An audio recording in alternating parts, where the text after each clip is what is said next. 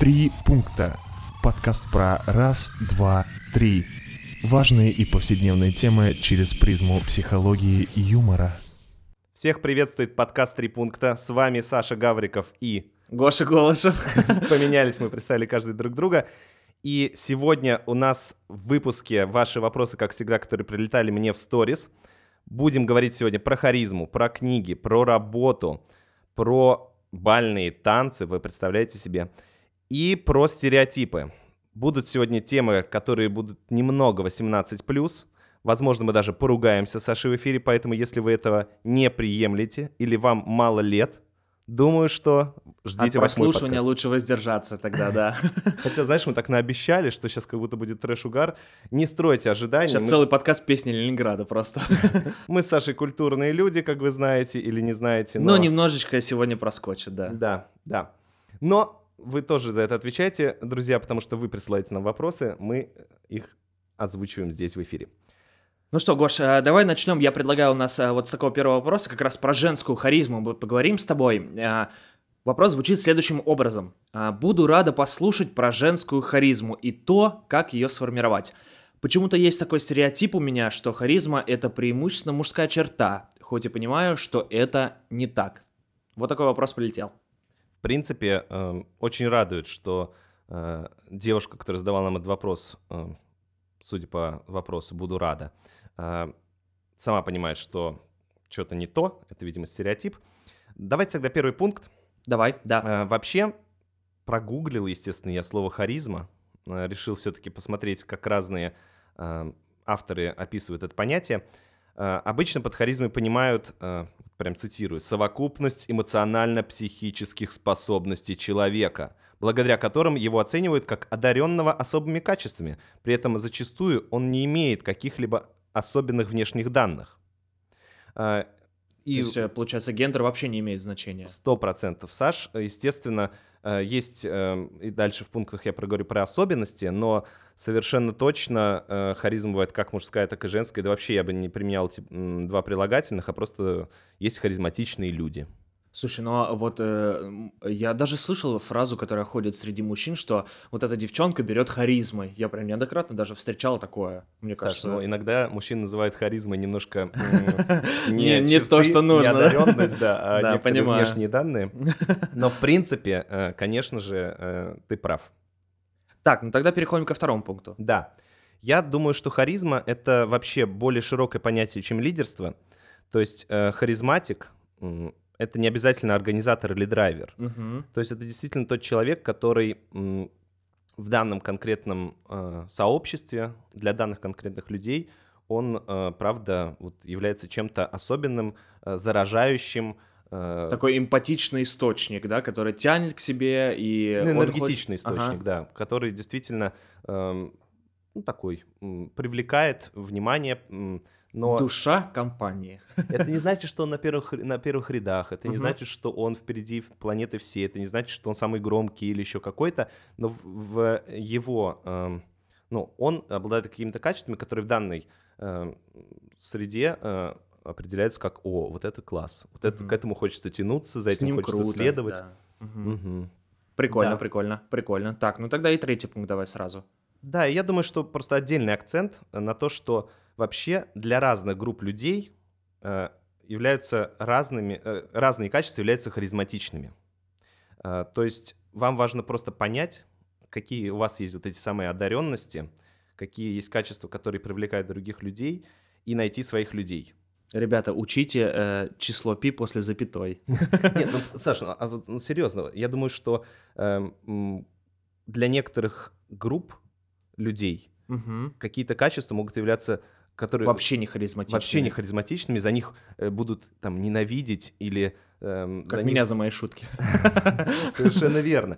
И э, просто будут считать, что это э, отвратительный человек, э, и он будет, ну, это даже не про оценку, а про то, что его будут стараться не замечать.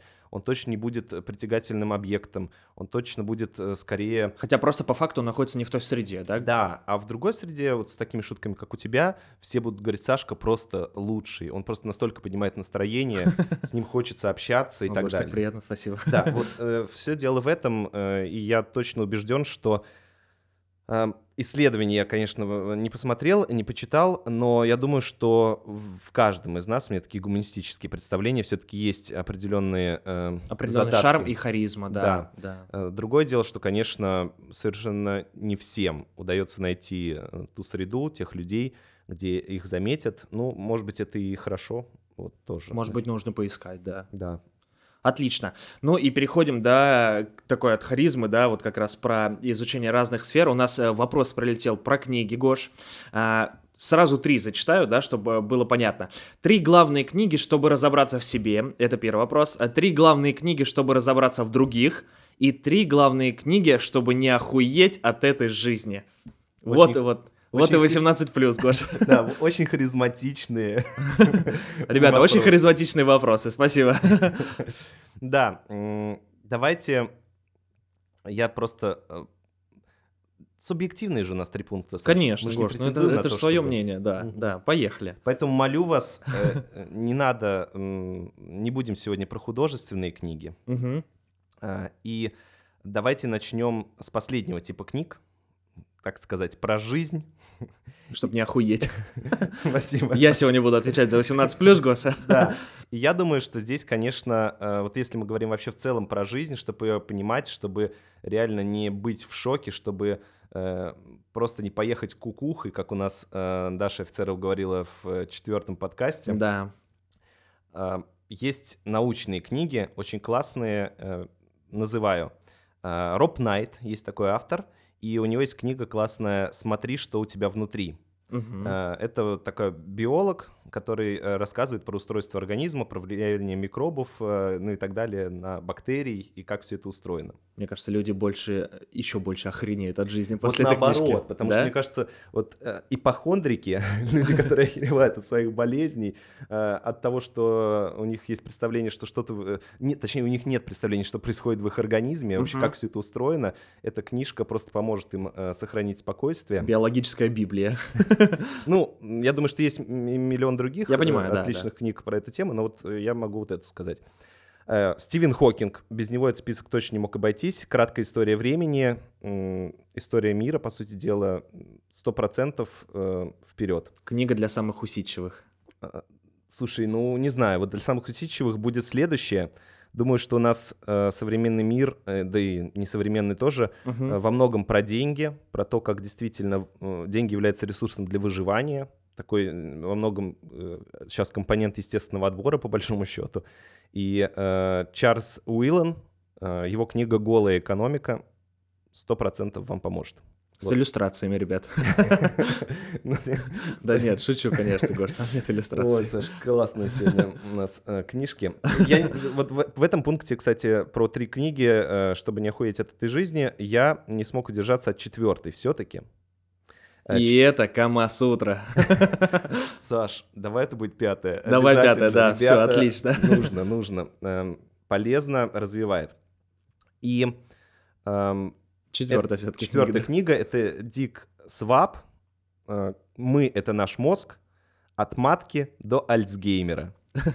Отличная книга про мозг. И вообще, э, думаю, что стоит эм, читать книги про мозг. Но, естественно, э, очень многие пишут, знаете, я когда там как-то пытался вспомнить вообще, что я знаю из, как- из книг, я много пролистывал всяких э, там, памяток суперкниг, Мгм. чтобы вспомнить вообще, что я читал, что я смотрел, что я видел, про что я слышал. И, конечно, есть очень много книг про мозг от, например, бизнес-тренеров. Я ничего не имею против э, своих же коллег, потому что тоже могу вести тренинги и так далее, но вот все-таки, если вы читаете какие-то научные книги про мозг, то читайте именно профессоров, э, людей, Ученых, которые да, занимаются докторов научным наук, исследованием да. мозга. Мгм. Вот, то есть я, потому что я видел, э, как вот этот супер Тони Робинс, у него Тони, тоже да. есть книжка про мозг, и тут я обалдел. Встань и иди, ты молодец. Да, я ни- ничего не хочу сказать против Тони Робинсона, навер- или Робинса, я уже путаю его фамилию, но Робинзон. выбирая, чего читать э, про мозг, естественно, лучше выбирать тех людей, которые этим занимаются профессионально. Класс. Ребят, э, все описания книг мы обязательно, да, э, укажем в описании подкаста, поэтому э, не переживайте, названия все, они будут зафиксированы. Сто процентов. Ну, поехали тогда ко второму, да, вопросу. Да, книги, чтобы разобраться в себе. Ага. Я прошу прощения еще раз за субъективизм, но я гештальтерапевт, поэтому две книжки да и все три будут из области гештальта. Три части 50 оттенков серого, Гоша. Да, но я правда считаю, что это отличные книги. Джон Н. Райт, про которого я упоминал в предыдущем подкасте, а, книга его такая с пафосным названием «Гештальт, ведущий к просветлению». А, на самом деле это книга с набором упражнений, клевых мыслей, и очень она, она тоненькая. Никаких э, заумных мыслей там нету. Люди без психологического образования ее осилят даже... Зимой ее не можно учатся- носить вместо чулков. Да, и даже если не учатся там еще в школе, наверное, ну, в каких-то старших классах. Чулок, чулков. Неважно. Ладно, все, проехали. Да, я тоже завис сейчас на секунду. Э, Вторая книга «Мартель Бриджит». Э, «Сексуальность, любовь и гештальт». Очень привлекательное название, ребят. Думаю, что эти все слова, особенно первые два «сексуальность и любовь», важны для того, чтобы разобраться в себе. Ну и э, подумал, что нужно быть патриотичным, поэтому Наталья Кедрова, э, российский психолог, у нее есть две маленькие книжки, тоже очень, одна почти детская, «Азбука эмоций», но и взрослым полезно читать, чтобы просто а, осознать э, действительно всю вот эту э, сигнальную систему. э. Немножко поднять уровень эмоционального интеллекта. Да, да, вот. И еще есть книжка очень классная, тоже простая для совершенно... Ну, эти все книги не для психологов. В То мире есть, животных. э, Да, практически «Внутренний мир» книга называется. Ну, в принципе, противоречия не вижу.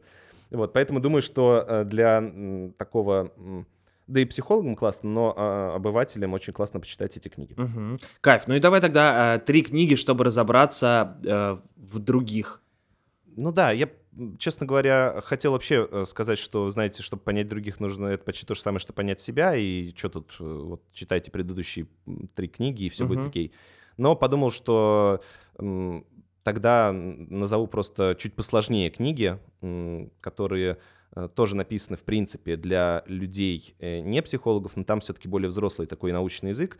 Э, Это Ирвин Ялом, известный автор, «Палач любви» у него классная есть книга, и вообще много хороших книг. Это... Помоги, помоги. Да, я он палач профессиональный писатель, и тем не менее он еще и человек с медицинским образованием, с психотерапевтическим, поэтому э, интересно. То есть он пишет художественные, у него художественные книги, но с таким подтекстом, с примерами как из, из его жизни.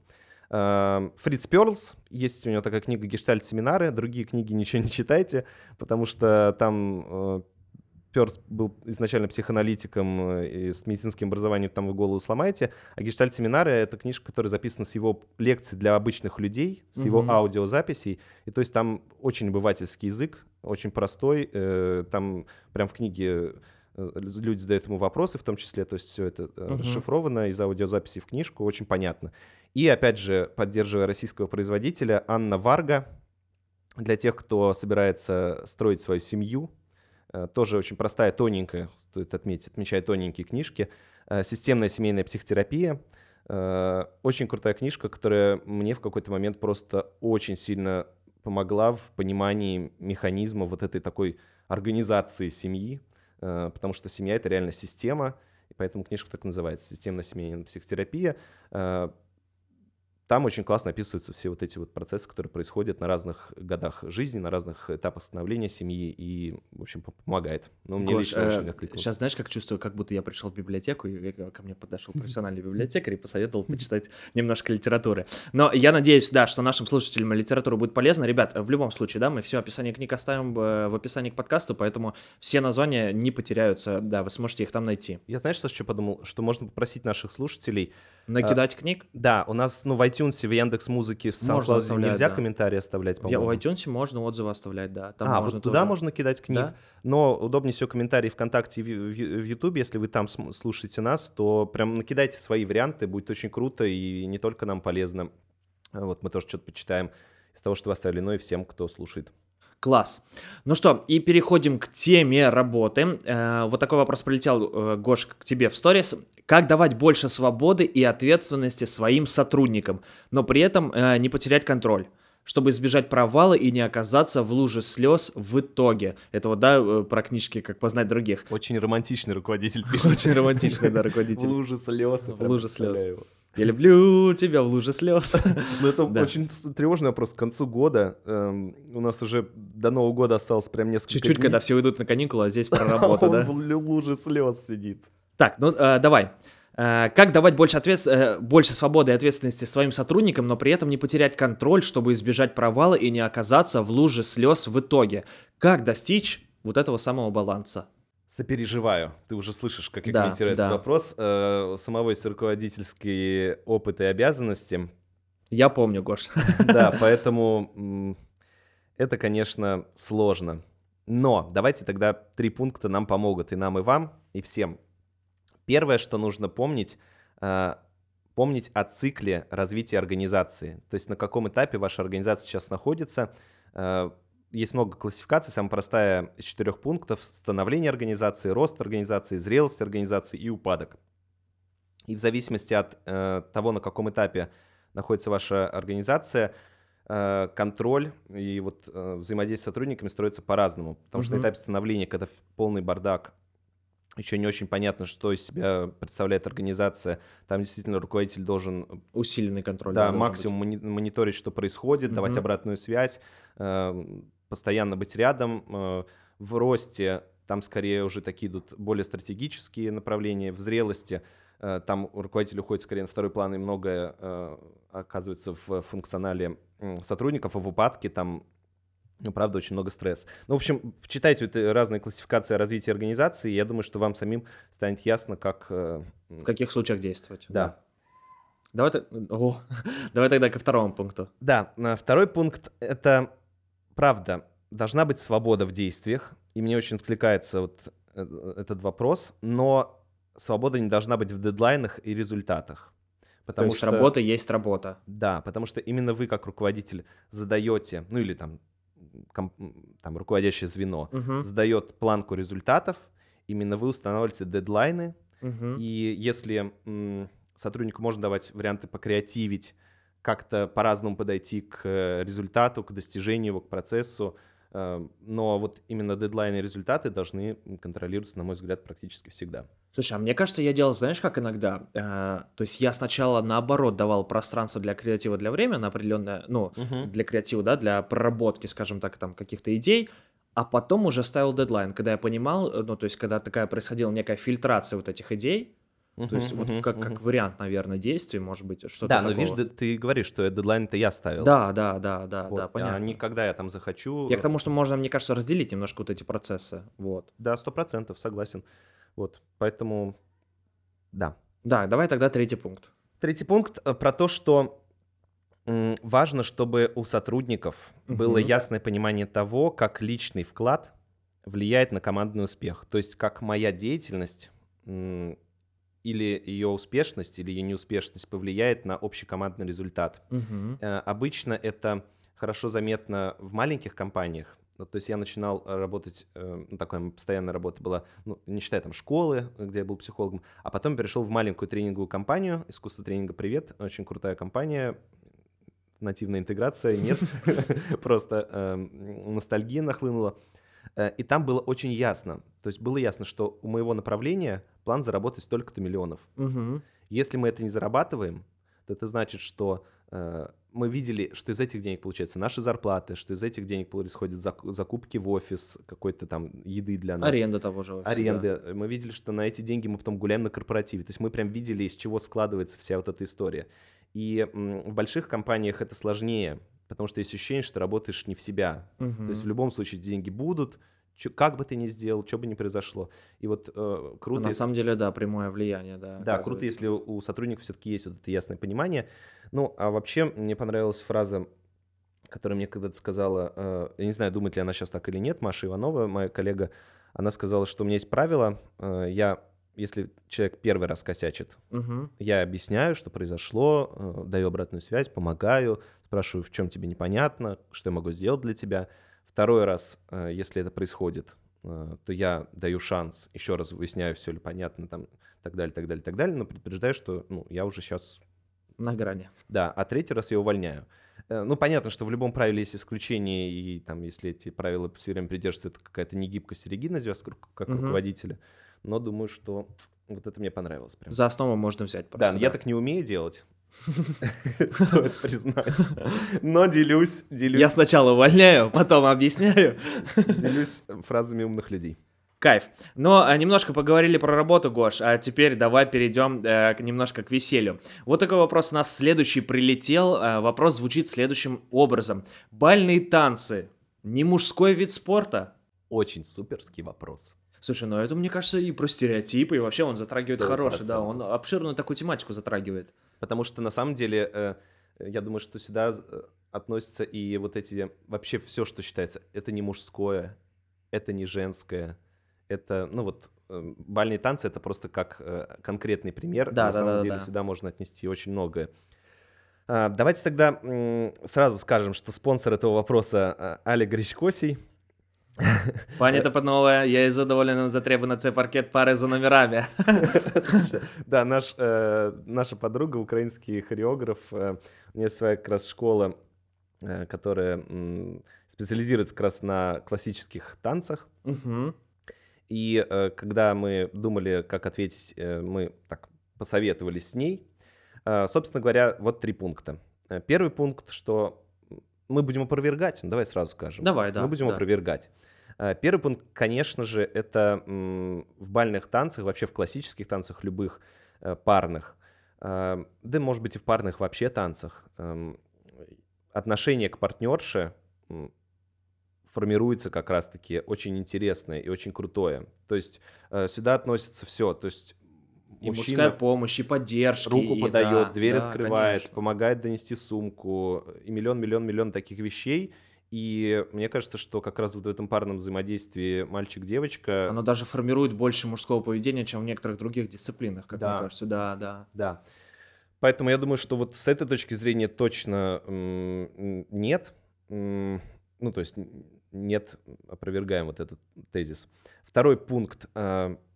Узнал как раз у Али то, что когда судят соревнования, Так, больш- большую часть внимания уделяют именно партнеру. серьезно? Да, то есть то, как он ведет. И э, есть такая, ну, шуточка, в которой есть доля правды, что на самом деле очень много зависит от именно мужчины в э, ведении. То есть партнерша может ошибаться, может быть какая-то неуверенная, недокачанная, не- недотренированная. А если, но если офигенный партнер, то он ее проведет так, как надо, и никто ничего не заметит. А если, наоборот, партнер м, ну, в этом смысле э, не дотягивает, то какая бы партнерша отличная, там, подготовленная не была, э, точно это будет сразу заметно. И это вот формирует ответственность, умение там, брать на себя главную такую инициативу и вести, вести, вести, вести. И Мгм. вообще вот, ну, во всех этих э, парных э, танцах, ну, ведет, правда, чаще всего мужик, ну, если мы про классику. Вот, ну и третий пункт, э, который тоже я подумал, он очень крутой на самом деле. Ведь бальные танцы — это спорт, Да. это очень серьезный спорт, это большая нагрузка, и когда происходит соревнование танцоров, они, э, у них там миллион выходов на площадку, там вот эти э, одна... Они же все подтянутые, они же все, ну правда. Одна 32 хорошей финал, одна физической 16 форме, они да. танцуют реально весь день. Э, Это, ну, если борцы там борются 5 минут или 6 минут на татами, да, то э, бальники, они танцуют кучу времени, хотя концентрация мышечная, она Да. аналогична. И еще почему, мне кажется, вот есть такой стереотип, и почему я понимаю людей, которые так думают на самом деле, потому что, ну, бальные танцы — это еще и искусство помимо спорта. И там очень много актерской игры, ну, вот этих каких-то подмигиваний. Ну, правда, на... Игра лицом, да, Да, на самое, парней да. наносится грим, там их могут подкрашивать. э, Они э, ходят в таких э, очень э, обтягивающих штанишках, И костюмах, костюмчиках. да, да. Э, И м, за вот этим искусством э, Явно демонстрируется, наверное, то, что это какое-то усилие, правда. Да, то есть наоборот, э, даже м, танцору важно, чтобы никто в зале, э, тем более из комиссии, не увидел, что ему тяжело. Он должен с улыбочкой, обнимая партнершу, заигрывая, виляя там бедрами, плечами, все это красиво сделать, чтобы все видели, как это легко, как это классно, как это спокойно. То есть это не, не тягать штангу, где можно просто любое Да, лицо да. скорчить и, поехали. Вот, и поэтому я думаю, что, конечно, вот эти все атрибуты внешние очень многим считываются как немужественность. Вот, а м, думаю, что на самом деле количество э, немужественных танцовщиков или там немужских, тан- ну, не знаю, которые э, оно равносильно и другим каким-то видам спорта. Конечно, я не знаю, конечно, я играл в футбол, я не могу сказать, что там все настоящие мужики, ну, там, мужики в прямом понимании этого слова, стереотип. Да, я, то- я тоже занимался плаванием, и неправда, не, ты не можешь сказать, что вот, ну, как бы, Там все очень мужественные, прямо Да. из них тестостерон пышет, и они э, в в 12 лет с бородой. И там э, э, это точно такой классический стереотипный вид мужчины. да. Я думаю, что это, конечно, такая история очень... В общем, ребята, бальные танцы — это круто, и это, это мужской вид спорта. Что-то мы как проповедники сейчас зарядили, да, такие проповедники бальных танцев. Проповедь, ну, а что, круто, почему нет? Умение танцевать, мне кажется, всегда оно пригождается в жизни, Мгм. да? Ну, на дискотеках, На школе. дискотеках точно, да. да. Ё-моё. Как э, бачату как врубят, да? Жалею, что я поздно расслабился и начал танцевать. Вот бы мне такое умение, знаешь, там, э, точнее, такую свободу действий. Умение С улыбочкой такой пошел и ча-ча, раз, два, три. Такую бы свободу и готовность в классе шестом. Вот я там бы... Кайф. Ну что, Гош, и вот такой вот у нас последний вопрос, э, который будет э, в этом седьмом пункте, э, в- вернее, в седьмом, в седьмом подкасте, в седьмом Мгм. выпуске. А, Вопрос звучит следующим образом. Он будет 18+. А, Почему в обществе принят стереотип, что если мужик спит с большим количеством женщин, то он жеребец, а если девушка, то шлюха? Е! Такой, знаешь, Ты рад, что мы сказали это слово? Все эти мемы вылезли, Все эти да? мемы вылезли, да. Ну, давайте, три пункта. Ну, мне, кстати, даже самому интересно. Ну, давай попробуем э, Давай. порассуждать, э, потому Давай, что давай, я давай. написал... э, Потому что мне кажется, это очень такой... Я, кстати, я даже не знаю, почему он пошел такой стереотип. Слушай, ну а для некоторых это очень стереотип. Я думаю, что это четкая жизненная позиция. Вот я когда Интересно. писал, я понимал, что мне сложно быть э, объективным, ну, и Потому сохранять мужик, да? нейтралитет. Потому что у меня есть определенная позиция по этому поводу. Мгм. И м, я старался как-то сделать это непредвзято, что ли. Поэтому сначала я залез на статистику Так. разную, и зарубежную, и э, российскую. Там много каких-то популистических исследований, э, но я постарался какие-то факты собрать. Э, в общем, иногда интересно посмотреть, на самом деле, если вам интересно э, там, про вообще сколько количество половых партнеров у мужчин и женщин в разных странах, потребность к сексу в разных странах у мужчин и женщин, частота секса, это все есть, очень интересно это посмотреть. Вообще, пер- пункт первый, что вот то, как э, у нас поставлен вопрос, э, так считают только некоторая часть людей. Это вообще важно понимать. И вообще э, важно помнить, что отношение к сексуальной активности очень разнится. Например, я подумал, что круто привести статистику, как, э, сколько половых партнеров э, считают люди должно быть или может быть до брака. Не должно быть, а Так. может быть. А, 19% населения РФ считает, что до брака не должно быть ни одного партнера сексуального. То есть, ну вот уже давайте. Слушай, 20%, ну да, практически 20%. Да, ну сколько у нас, Это же 140 много, миллионов, Это же это много.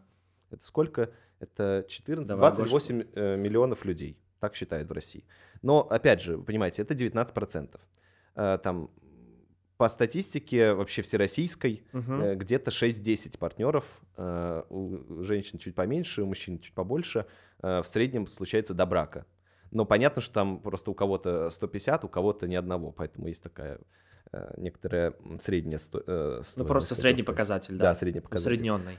Ну да, кому-то вообще все равно. Кто-то считает, что и в браке вообще нормально разнообразие. и, э, то есть тут настолько разно- это, Разброс разность да, да, да. мнений просто он очень громадный. И у каждой группы То есть, ну, есть... же еще группа людей, которые по религии у них какие-то убеждения или там или по каким-то взглядам своим, то есть Да, там по, по медицинским показателям. В общем, там просто... эм, я заскринил себе в телефоне, сейчас, к сожалению, леж- лежит далеко, но... а давайте я зачитаю. давай, Пауза. давай, да. Сейчас, э, чтобы вы понимали, Гоша пошел за телефоном, да? Мы подкаст прерывать не будем, мы паузу ставить не будем. Да Гоша, ладно. да, да, Гоша просто отошел. Сейчас еще надо найти все. Давай. Слушай, но мне кажется, ну, а, он мне кажется странным этот э, такой стереотип, потому что мне наоборот. Видишь, Саша, вот ты сейчас уже выражаешь свою позицию. Давай мы озвучим потом. Давай, я давай, пытаюсь вот давай, прям давай. держать нейтралитет. Давай. А, вот просто интересная мысль. Вот э, что я хотел сказать, что у каждой группы которая считает, э, какие-то имеет взгляды на сексуальную активность, Мгм. у нее прям есть реально свои четкие убеждения, и они достаточно устойчивы, потому что э, сексуальные отношения это такая тема, которая, ну, м, на которую точно у большинства есть позиция. Там Мгм. может быть не быть позиции, какое, какое мне искусство больше нравится, но по поводу сексуальных предпочтений практически у всех есть какая-то своя Ну да, определенная да, да, позиция. Или в каком-то возрасте она формируется.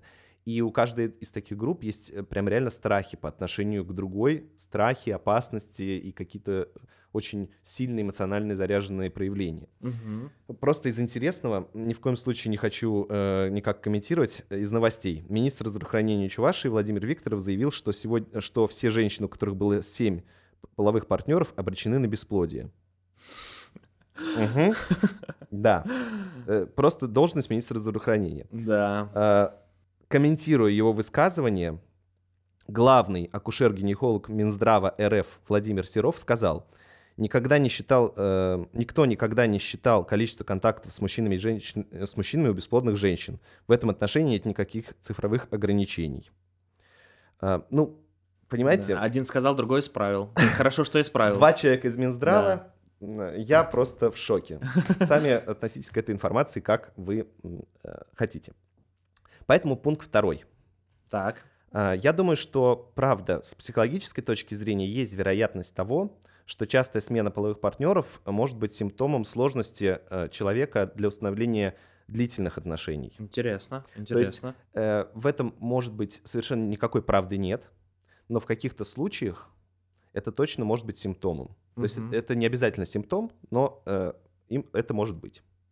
Э, То есть действительно, когда я часто меняю, э, заметьте, я говорю э, тут без, не применительно к женщинам или не применительно к мужчинам, когда просто человек часто меняет э, половых партнеров, возможно, это является симптомом, но возможно нет. Возможно, это просто его там Возможно, просто нравится. да, возможно, это его какая-то история, но, возможно, это его симптом того, что он ни- никак не может, ну и сам бы хотел, но никак не могу. Вот, и третий пункт. э, Я подумал, что вообще все зависит от установки, что такое для вас секс. То есть для меня, наверное, это вид общения. Так. И в этом случае я задаю себе вопрос. А можно ли назвать То есть шлюхой- девочек в сауну ты вызываешь поговорить. Ладно, это шутка. Не было такого. Э, И вот я подумал, э, такой, знаешь, э, гиперболизированный пример, Так. но можно ли назвать шлюхой человека, который обнимает и любит всех подряд, просто обнимается. Вот я очень люблю людей и всех люблю обнимать тактильно. Вот э, это же тоже вид общения. Ну, конечно, вот, да. это тоже интимная зона. И это тоже, ну, какие-то Ты же переходишь, да, в личные границы человека, конечно. Да, э, вот это шлюха. Или, ну, допустим, кто-то говорит, мы просто поцеловались. Ну, не знаю. А вот, ну, в ваших установках это является то, что можно ли обозвать человека? Ну, в школе-то по-любому обзовут. В школе поцеловал, уже за ручку подержался с двумя разными партнерами за год, уже шлюха. Да. Вот, ну, то есть здесь реально вот... э, Уже пора на Тверскую идти, как бы, да? Учителя уже Причем парню, причем парню идти. Да, учителя уже повесили ярлык. Да, уже. Ну, в общем, э, я думаю, что реально очень много зависит от того, как вы воспринимаете, что такое секс. Это просто э, физическая особенность и необходимость человека, и он ее удовлетворяет как хочет. То же самое обжора, жрешь все подряд после шести. Ну, то есть, или для вас это реально очень большая ценность. И вы правда считаете, что если вы э, будете вступать в сексуальные контакты с партнерами, то это будет нарушать ваше, там, не знаю, целостность э, и там психическое состояние ваше будет под угрозой. Ну, то есть, я думаю, что в этом смысле каждый для себя определяется, и это И очень мне много- кажется, э, знаешь, я бы, я бы хотел, наверное, добавить, мне кажется, здесь э, еще важ- важно, наверное, сказать про то, что, ну, а не важно, что говорят другие, главное, наверное, как вы сами думаете про это. Ну, конечно. Ну, то Ну- есть, но здесь же просто вопрос еще про то, что, типа, принят стереотип, что если мужик, мужик спит, и, наверное, этот стереотип возник, э, мне кажется, вот мне Мгм. так кажется, это там, какая-то субъективная точка зрения, что он возник по большей части в мужской среде все-таки, нежели в женской. Слушай, а я вот не знаю. Я думаю, что женщины иногда настолько жестоки э, к себе подобным. То есть, мне кажется, это бабули удар. Ой, мы сейчас, говорят. Гоша, в такие дебри зайдем. А дедули как раз говорят, о, отличная девчонка. Ну, то есть, я думаю, что на самом деле, ну, это какая-то... Ну хотя да, кстати, да. Слушай, теперь я, я теперь сомневаюсь уже. Я думаю, что, конечно, есть какое-то что-то в этом такое животное. Все-таки человек тоже, конечно, животное, но у нас есть все-таки там немножко другой, э, другое сознание. Да. И э, понятно, что, э, условно говоря, самец какого-то м, вида э, ходит и оплодотворил все стадо, и он считается крутым, да, то есть он победил всех остальных самцов и дал свой геном э, множеству э, телочек. Так, Это, это я имею в виду коров. так. Вот. А э, все, самец остальные считаются, все остальные считаются лузерами, потому что они не продолжили свой род. И из-за- исходя из вот этого животного, ну, типа, мы считаем, что, ну, Мгм. и мы тоже считаем, что он же, ха, ничего себе смог привлечь столько. Вот. А вот почему девчуль так э, обзывают, я вот думаю, ну, было у этой телочки 10 быков. Там, мне Ну, кажется, они как-то спокойно Если ей нравится, почему нет? Да, главное, Да. как бы, чтобы... Почему 10? Почему Главное, нет чтобы такого молоко у было чистым голове? и вкусным потом. Тоже это лучшее завершение. Девчонки, главное, что... Да, ребята, и помните, конечно, про безопасность. Самое главное, помните про безопасность. Да, как бы... Ну вот да, кстати, вот... э, Мне кажется, Рационально завершая, одна из статистик... частая смена про половых партнеров это все-таки, ну, иногда небезопасно. Давайте так. Исходя из, э, вот, наверное, один из э, реально подтвержденных научных фактов статистики, чем это реально опасно, вот тут нет гендерного различия, Мгм. важно это сказать, Да. э, что э, это, конечно, заболевание, передающееся половым путем, э, риск повышается. Чего уж Да. тут говорить. Вот, причем в большинстве своем это может происходить разы, да. незаметно, ну, в плане последствия. Да. Поэтому проверяйтесь, предохраняйтесь. Вот, это был подкаст «Три пункта». Ведите себя, как вам хочется, Да. ну, соответственно, вашим ценностям, ребят. Конечно, конечно, конечно. Раз 18 плюс, то э, конец. Но, ребят, не, на самом деле, слушайте нас на всех площадках, напоминаем. Яндекс Музыка, SoundCloud, YouTube, ВК И iTunes. и iTunes. и Саш, iTunes. подожди, но нам нужно что-то пожелать. Это выпуск пожелать? перед Новым годом. А, точно, точно, точно. Но, э, ребята, желаю вам в новом году найти постоянного полового партнера, Подожди. независимо от гендера. Ну что, почему? А Ну или не постоянного Как полового. вы хотите, в общем. Да, как вы хотите, как вы хотите, конечно. И чтобы вас называли только хорошими словами. Вот это, мне кажется, главное. Куртизанка. А? Куртизанка. Ладно, все, ты все все. испортил. Я был испортил?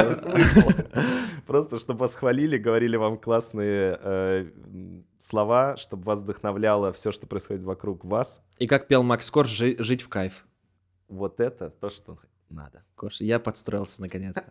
Ребята, с вами были три пункта. Э, Желаем вам э, всего хорошего в новом году. Подписывайтесь, оставляйте обратную связь, ставьте лайки. И, конечно же, слушайте в нас в новом э, 2020 году. Мы вернемся. Мы вернемся обязательно. Пока. Три пункта. Подкаст про раз, два, три. Важные и повседневные темы через призму психологии и юмора.